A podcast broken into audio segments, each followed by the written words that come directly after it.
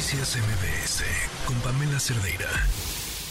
Y bueno, en los últimos meses, por no decir años, hemos visto cómo ha crecido el control del crimen organizado en algunas regiones del país. Más allá de la inseguridad y la violencia, pues también hemos escuchado casos donde las bandas criminales han llegado al grado de imponer candidatos, de imponer gobernadores, de imponer alcaldes. En la línea telefónica para hablar de este tema tenemos a Francisco Rivas, él es director del Observatorio Nacional Ciudadano. Francisco, ¿cómo estás? Buena tarde. ¿Qué tal, Oscar? Buenas tardes para ti y para el auditorio. Oye, Francisco, pues, ¿en dónde estamos? ¿Hasta dónde podría meter las manos la delincuencia organizada en las próximas elecciones?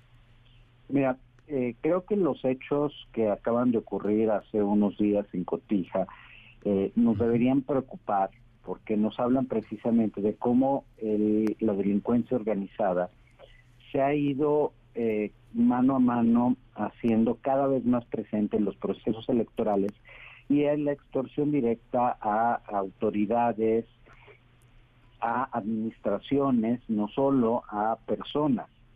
Eh, ¿Qué vimos en las elecciones 2021-2022? Una participación activa frontal y descarada de la delincuencia organizada, imponiendo candidatos, eh, acarreando gente, es decir, operando como si fueran un partido político. Y en este caso, pues quien se vio beneficiado por esa participación fue el partido del presidente Morena, que eh, arrasó en el corredor del Pacífico principalmente por esta participación de la delincuencia organizada. No es nuevo eh, que eh, los delincuentes intenten apoyar a una a una persona o a un partido no lo habían hecho de la manera en la que se hizo en las elecciones 2021 y 2022. Entonces, sí nos debería preocupar porque no estamos hablando solo de una extorsión, como decía, a un sector empresarial o a una eh, a una cámara o a una empresa en particular, sino estamos hablando pues de eh, debilitar el proceso democrático y de entregarle los recursos del Estado a la delincuencia organizada. Eh, eh, Francisco, ¿ves cierta complacencia del gobierno?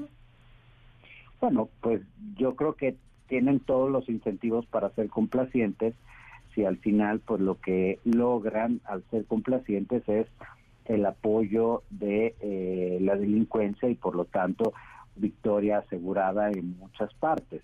Yo sí veo un problema muy grave de acción del Estado mexicano en contra de la delincuencia organizada que en estos días se ha manifestado particularmente en, a lo largo del país. Es decir, eh, vimos los eventos de Chiapas, pero vimos los eventos eh, que, que ocurrieron se nos cortó la comunicación con Francisco Rivas, bastante interesante lo que nos estaba diciendo. Al final de cuentas hay cierta complacencia, dice él, de parte del gobierno federal, ya que de alguna manera pues se ve beneficiado en esta actuación del crimen organizado en los comicios. Lo cierto es que sí representa un problema, un problema serio que debemos ya atender y aquí el tema es también si tenemos cierta fortaleza para en las instituciones, ¿no? Para, para resistir los embates del crimen organizado. Francisco, nos hablabas un poco de la complacencia del gobierno, hasta dónde le conviene esta actuación del crimen organizado en las elecciones. Eh, una disculpa, este, como te estaba diciendo, pues en estos días hemos visto algunos hechos muy puntuales que nos hablan de ese gran poder que tiene la delincuencia organizada para hacer daño lo estamos viendo en Zacatecas, pero lo vimos en Chiapas, pero lo hemos visto en Guerrero, en los eh, eh, Nuevo León, en, la zona metropolitana de Monterrey, en dos días seguidos hubo eh, pues el abandono de cuerpos destazados en varios, en toda el área metropolitana, es decir, estamos viendo un ejercicio muy importante de acción de la delincuencia organizada y paralelamente no vemos del otro lado nada.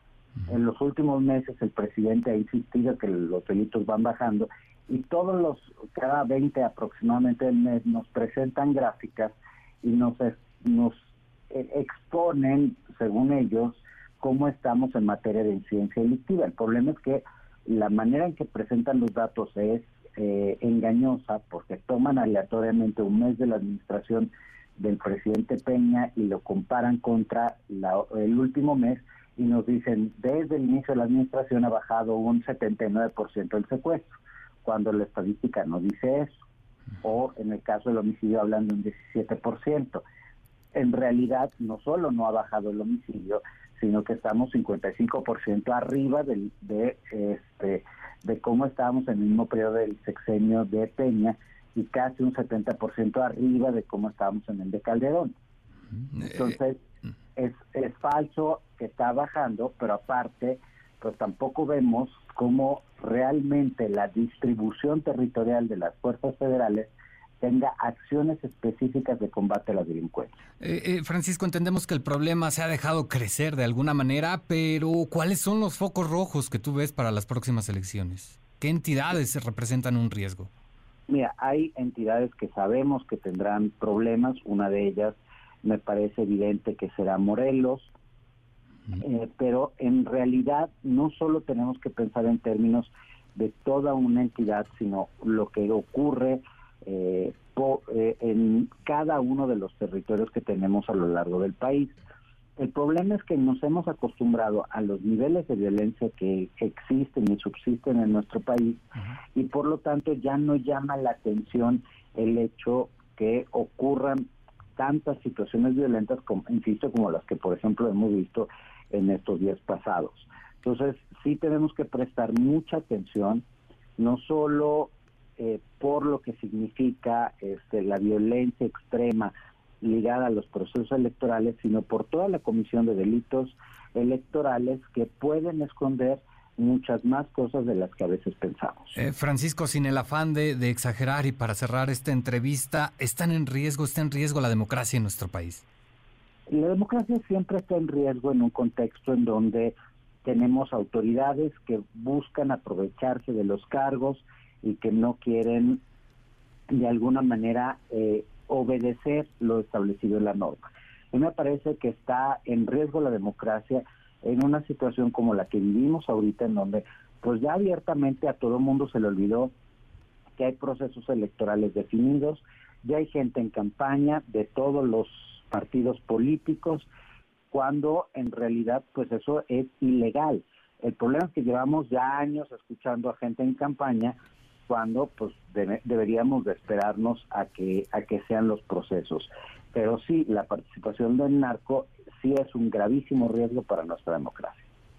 Perfecto. Bueno, bueno, pues eh, eh, ya estaremos por supuesto al pendiente de lo que ocurra. Francisco Rivas, te agradezco mucho. Buena tarde. Igualmente a ustedes. Buenas tardes. Noticias MBS con Pamela Cerdeira.